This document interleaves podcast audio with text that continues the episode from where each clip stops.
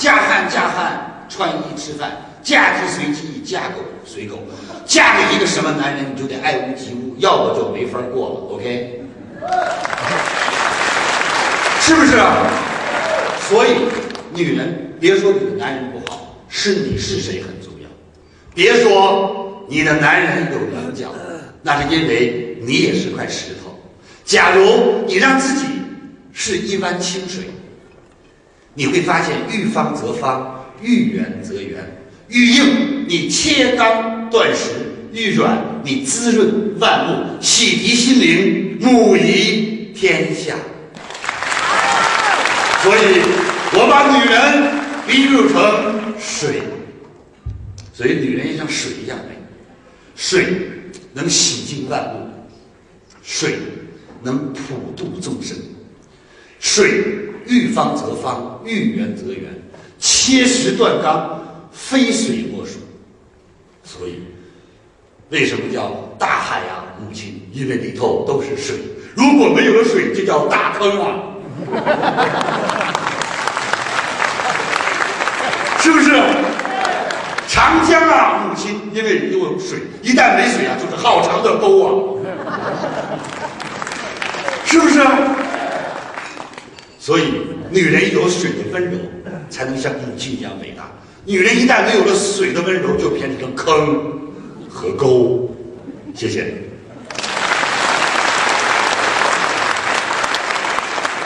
所以各位，为什么今天李强老师这么幸福？因为我创建了李强三六五这个伟大的平台。今天，我们从胎教开始，李强三六五就有了。五月三号上线，让孩子听着最科学的胎教，从他的生命在萌芽状态有音知和感知的时候，就开始用正能量来渗透，让他知道母亲的伟大，水的伟大，让他知道天蓝花红。世界之美，让他向往着精彩的世界，让他出生的时候就有科学的妈的育婴方法，怎样照顾孩子，该怎样喂养孩子，该怎样照顾孩子生活起居，然后从学前就知道如何正面引导孩子，如何和孩子作为无间隙、无间隙的沟通，怎样在孩子生命当中确立正确的人生三观。当孩子走进学校，我们成为第二个最好的导师，我们来辅助学校，来孝顺孩子，知道孩子该补什么课，怎么来开导孩子劳逸结合。其实，我想告诉大家一个秘密，在世界上所有当总统的，没有一个是前二十名的优秀学生。你们去看，别看他们都毕业于名牌大学，基本都是凑凑合合进去的。因为他们太优秀了，哪有时间读那么多书啊？前二十名的都做院士了，听到了吗？所以，因为人的时间和精力有限，你今天把舞蹈做到世界第一，你的文学就一定不是世界第一，因为你的时间和精力有限。你今天把书读到第一，你的为人处事、你的接人待物，也许就是弱智。所以，一个人一定要记住，他的综合素质最重要。德是一个人的魂魄，把德建立好了，其余的有一技之长，便可以出人头。人不是专才，就让自己变得通才。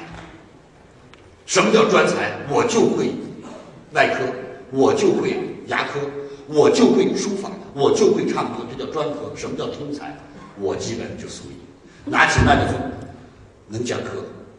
进了卡拉 OK 能唱歌，骑上马能叱咤，下水游泳号称浪里白条。车开的不好，除了火车都会开，棋下的不好，基本都能下。聂卫平我俩下围棋我第二，邓亚萍我俩乒乓球我第二，刘翔我俩百米障碍我第二。也就是在任何一个领域，只要俩人比赛，我不是第一就是第二。这是因为我很谦虚，我要万一一变方向，我就是第一，他就是第二，倒数我第一。各位，当你听完这些，你会发现心里宽慰多了。是啊。所有逼着孩子拼命读书的，都是爹妈没本事的。你去看吧，爹妈越没本事，对孩子要求越严。为什么？都把梦想落在孩子身上，把孩子为家机器。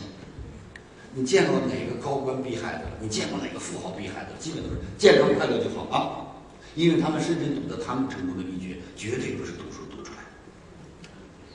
读书是个基础，能理解的人，把书读到都能倒背如流了，这个人就废了。你明白吗？有没有道理？我只代表个人观点，未必正确。如果正确，纯属偶然。所有的专利都是失误导致。